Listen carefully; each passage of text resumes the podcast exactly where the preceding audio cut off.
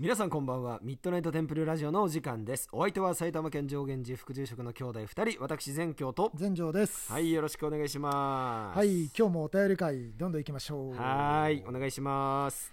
はい、えー、まず1つ目のお便り、はい。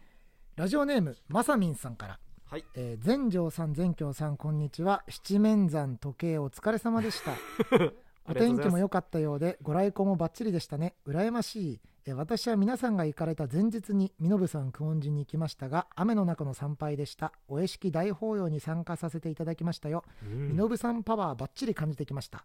私もいつかは七面山と思っていますがもう少し先になりそうですのでお寺城で今回のエピソードなども聞かせてください。遅い秋の到来皆様ご自愛ください、えーまさみんよりおでんのおすすめもいただいてお供えもいただいてます。はい。ちょっとあのお便りをねラグが。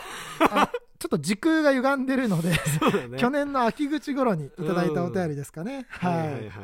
まあでも身延さんぜひですねまさみんさんも。うん登っていただいて、あ失礼七面山、ぜひですねごいご一緒にというかあの七面山に登る人が増えるのは我々にとってすごくいいことですんで、うえーぜひ参拝なさってください。やっぱり体を使って霊気というかねああいうものを感じるっていうのは理屈じゃなくて、ね。すごい信仰体験としては本当に素晴らしいものだなと思います。霊峰七面山ぜひはい。お参りください、はいありがとうございますでは続いてのお便り、えーラジオネームあやねるさんから、はい。えーいつも朝お化粧しながら楽しく聞いております。ミッドナイトの内容ね。朝おはい化粧しながら、ありがとうございます、えー質問がありメッセージいたしました。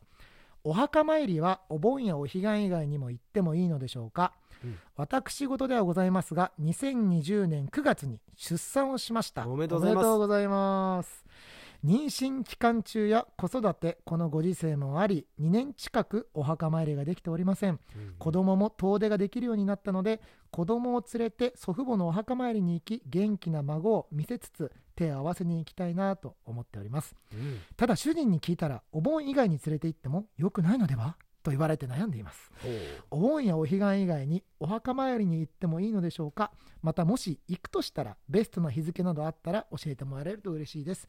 寒くなりましたのでお二人ともどうぞご自愛ください。コーヒーの微糖のお供えとともにありがとうございます。はい。これはもうあの全力で僧侶が背中を押してあげる案件なんじゃないうの？ーん。まああの、まあ、一番初めの質問だよね。お墓参りはお盆とかお彼岸以外に行ってもいいのかっていうことに関してはもうどんどん行ってください。全然何にも問題ありませんので、祖父母おじいちゃんおばあちゃんも喜ぶよな、お孫さん連れてね。うん。うん、お墓参りはもうこの制限とかは一切ありませんし、うん。そんなこと言ったら我々僧侶なんていうのはもう常日頃からあの1日に何度も行くこともありますし。環境的にね、うんだからあの何の悪いこともないですし、うんうんあのー例えばそれが無理しながらとかだとかえってね例えばご先祖様たちが心配されるかもしれませんので、うん。あの無理なくですね、うん。えーご自身のできる範囲でっていうのが一番大事かなと思いますんで、うん。ぜひですねあのご主人様も多分何か理由があってお盆以外だと良くないんじゃないっていう発想をどこかから得てると思うんだけど、僧侶がですねいつでも大丈夫だよって言ってたっていうことでぜひお伝えいただければなおと。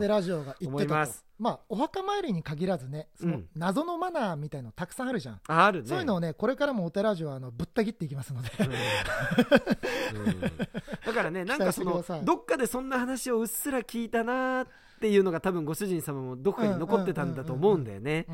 だけどあの全然問題ありませんのであのお気になさらず行ってください、はい。でベストな日付、うんう一番いいのは当然やっぱりそのご命日とかさ亡くなった方のねご祖父母だから違う日に多分お亡くなりになられてることがほとんどだと思うんだけどあのご命日とか例えば月命日、うん。うんえー10月10日に亡くなった方がいたら11月10日とか4月10日とか、あの違う月の同じ日みたいな形でも結構ですし、うんうんもちろん春秋彼岸と夏のお盆とか節目節目でも結構ですし逆に言うと何か自分にこれがあったあれがあったっていう自分の節目で報告しに行くっていうのも一つなので、うん亡くなった基準え亡くなった方基準じゃなくてご自身の基準とかお孫さんの基準でも全然問題ありませんのでぜひお気軽にですねお墓参りなさってください。はい。ありがとうございます。他の皆さんもしですね何か謎のマナーとかあったら内緒でお便りで教えてください。謎マナー。謎マナー。ちょっと難しそうだね。タタイツのねデニールとかね まあ、詳しくはね私のツイッター見てくださはい。では次のお便りいきます、はい。えーラジオネームクラゲラクさんから。はい倉木さん。はい、えー、こんばんナムキーホルダーにしているお寺城のステッカーが、えーふと気がつくとなくなっていてえ？しばらくすると見つかるを繰り返しています。不思議ですねえーコーヒーの微糖と美味しい棒をお供えとともに。まずそのステッカーをキーホルダーにしているっていうのがすごいよね。なんかこうラミネートかなんかしてくださったんですかね。なんかキーホルダー作るやつあるもんね。ああそう。んなんかこへうー。キットみたいのがあるんだよう、ね、うんうんうんうん。ああいう感じなのかな。まああのーなくならないように気をつけてください。そうとしか言えない。そうだね。はいありがとうございます。では続いてのお便り、はい、えーラジオネーム半ズボンさんから。半ズボンさん。はい、えーおでんのお供えとともに。はい。えーいつも楽しく拝聴しております、えー不詳ながら半ズボンこの度家を新築することになりました。不詳ながら半ズボン。はい。この度家を新築。大丈夫？家半分じゃない。大丈夫、大丈夫えー地鎮祭を当時の日に行う予定です。おおえー工務店との打ち合わせの中で地鎮祭をこちらで手配するとご利用しし近くの日蓮宗寺院にお願いする運びとなりました、おお それにあたり何度もシャープ40とシャープ41の地鎮祭についてを聞き地鎮祭の意義意味を学ぶ機会ができたこと、はい。さらに他たくさんの知識やありがたいお話を頂戴することができお寺城と上元寺そのご縁に感謝しております。島根の辺境の地からいつの日か上元寺さんまでお参りに行きたいと思っております。その時はどうぞよろしくお願いいたします。お、えーちなみにうなぎの旬は冬ですというふうになんか最後一言入っておますおありがとうございます。島根の力。島根のある日蓮宗寺院さんはうん、ご縁を結ばれたんですうね、ん。おおなんかこれはまあ率直に嬉しいね。嬉しいね。そのうん。嬉しいね。別に他の宗派がダメとかそういうことじゃなく、うんないけれどもただ一つ我々のね、えー配信を聞きながら、うん。ご自身でもいろんなことを分かった上でね。ね、家ってやっぱ大切なことだからさ、うんうんううんうんん。いろんなご決断があったことかなと思いますけれども、ね。嬉しいね、まあラジオやっててよかったね。もうもう今はもう経ってんじゃない？このお便り昨年だから、うん。いやでも当時の日にやったわけでしょ。そんなに早くないまだか。まだ全然全然。えでも半分だけでしょ家。まあ シルバニアファミリーみたいな。縦でねこのなぜかね断面図だからね家のね。そっちなんだ。半ズえ半ズボンって左右だったの、はい面白いね。いや無事にねあの、家があの滞りなく着工して完成してっていうことを願っております、はい、はい。ありがとうございます。では次のお便り、はい。えーラジオネームまゆさんから、はい。えーこんばんは。七面山にまつわる七面天女のお話ありがとうございました、はい。えー以前四神閣に登る前に七面山に向かって手を合わせて登っていました。遠くから眺めるだけで行ったことはありません。いつか機会があれば登ってみたいです。これからも楽しみにしています。寒くなってきましたのでご自愛ください、はい。元気の玉と美味しい棒のお供えとともに。ありがとうございます。四神閣ね。うん四神閣ってあの知らない方にお伝えすると、ほうほう。あのー四神閣っていうのは思う親、うんえーそして閣閣っていうのはあの門構えにうん。おのおののおのという字でうんうんうんうん。閣四神閣っていうことであの日蓮上人が身延の地からうん。あのご両親がいらっしゃる千葉の方を向いて、まあ、うん親を思われたっていう、まあ、そういう土地なんだけど、うん。うん。もうそれだけ聞いてもすごいいいよね。うん、親を思う。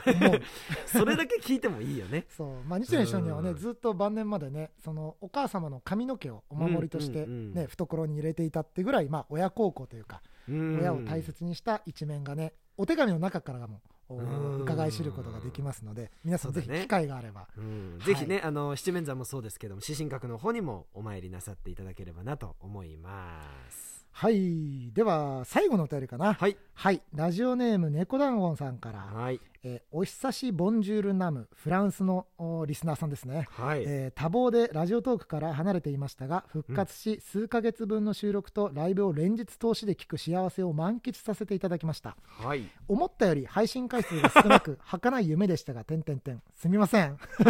そんな配信の一つに目から鱗とつきものがポロッと落ちた内容があり感動したのでお便りします、はい。それは日蓮宗と日蓮系は違うという内容のものでした。